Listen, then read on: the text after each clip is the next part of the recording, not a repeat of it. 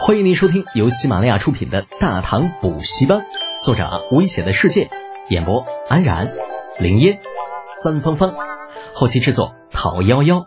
感谢订阅。第三百五十五集，兵至云州。好歹也进入草原有一段时间了，老秦知道这破地方除了牛羊马匹之外，什么都没有。那是。牛羊毛皮，嗯，剥下来的确可以用来取暖，但就算是皮袄，你里边也得有里子吧？没有里面的布衣，你光穿皮袄，那不成了真空装了？天冷的时候，冷风嗖嗖的往里灌，你就算是穿八层皮袄也没用，不是？弄懂了老韩为何一定要换布匹。老钱在答应可以用鲜奶换布匹的同时，连忙安排人返回大唐境内的云州，购买一批布匹运送过来。如此操作，顿时让回鹘老汉感动莫名，连声道谢的同时，还不忘招呼正在干活的汉子加把力气。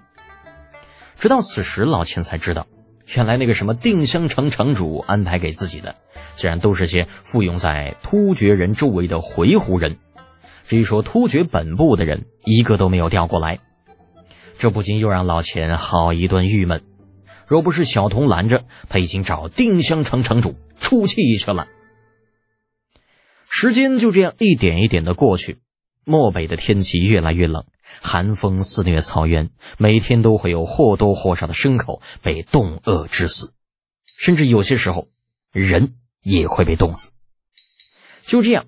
还是老钱时不时的大发善心救济一下周围牧民，否则死的人只会更多。十一月，整个草原全都被大雪覆盖，放眼望去，似乎整个世界都变成了白色。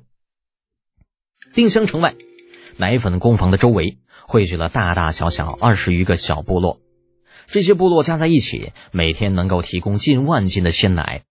其中有牛奶，有羊奶，甚至还有马奶。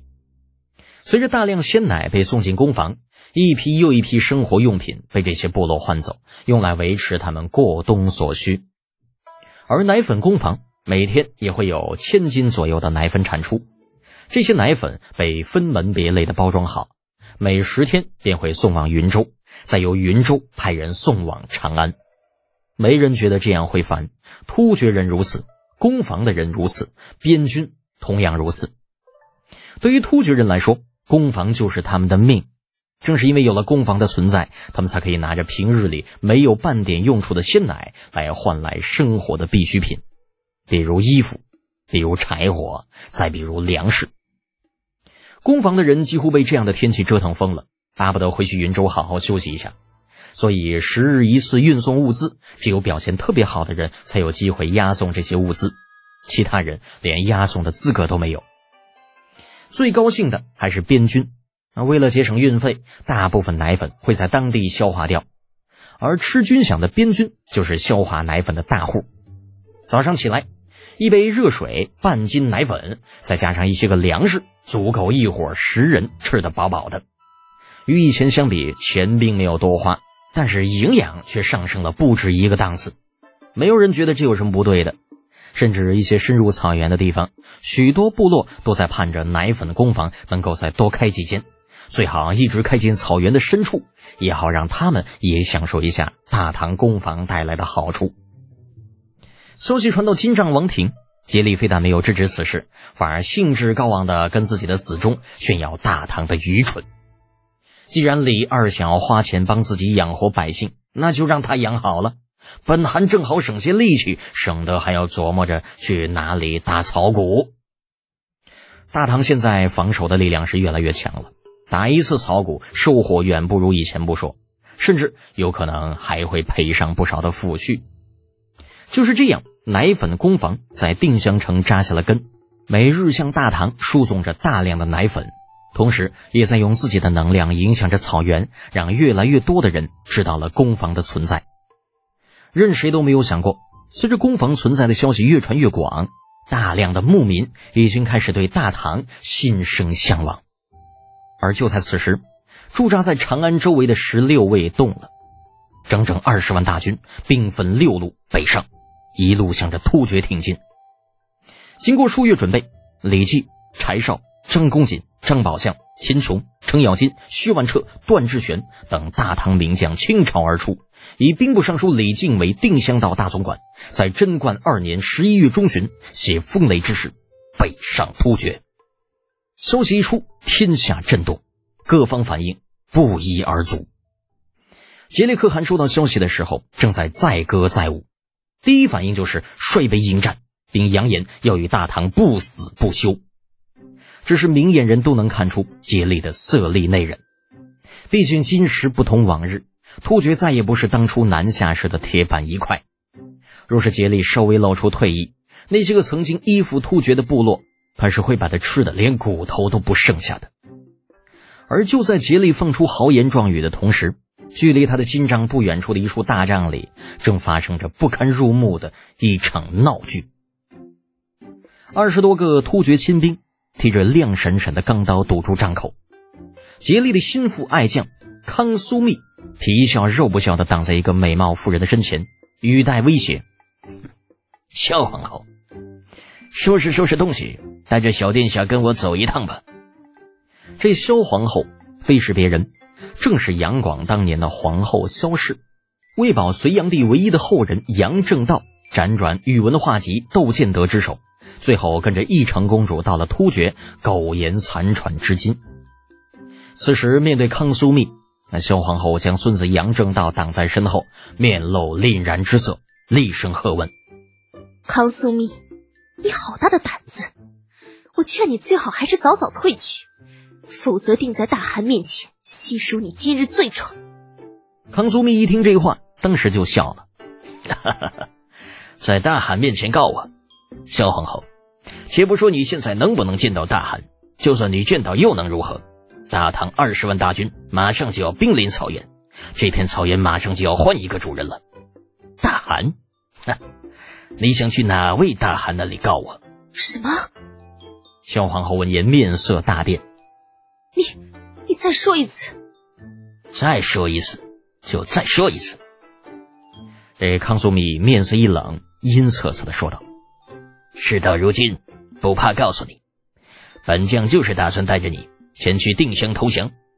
以你前朝皇后，还有你身后那个前朝余孽的身份，就算不能封妻燕子，至少也能换个荣华富贵。”康苏密，你还是不是人？大汗待你如心腹。可你却在关键时刻弃他而去。那萧皇后还在做着最后的挣扎，试图唤醒康苏密最后的一点良知。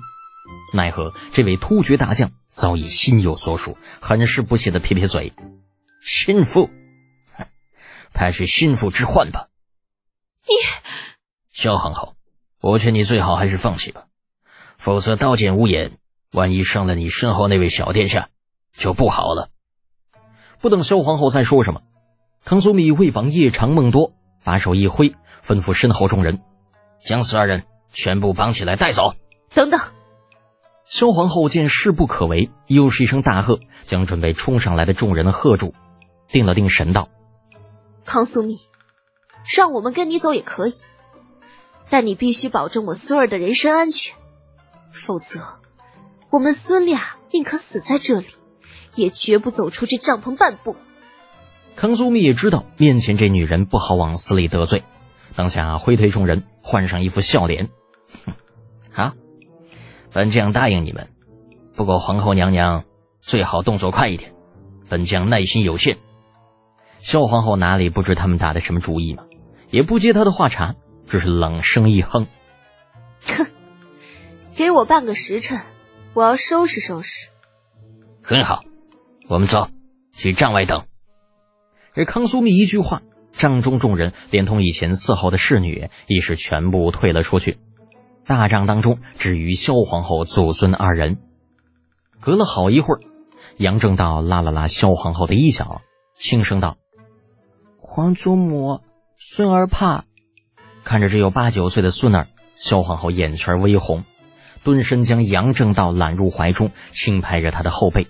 无力的安慰着，孙儿莫怕，有祖母在，定保你一生平安。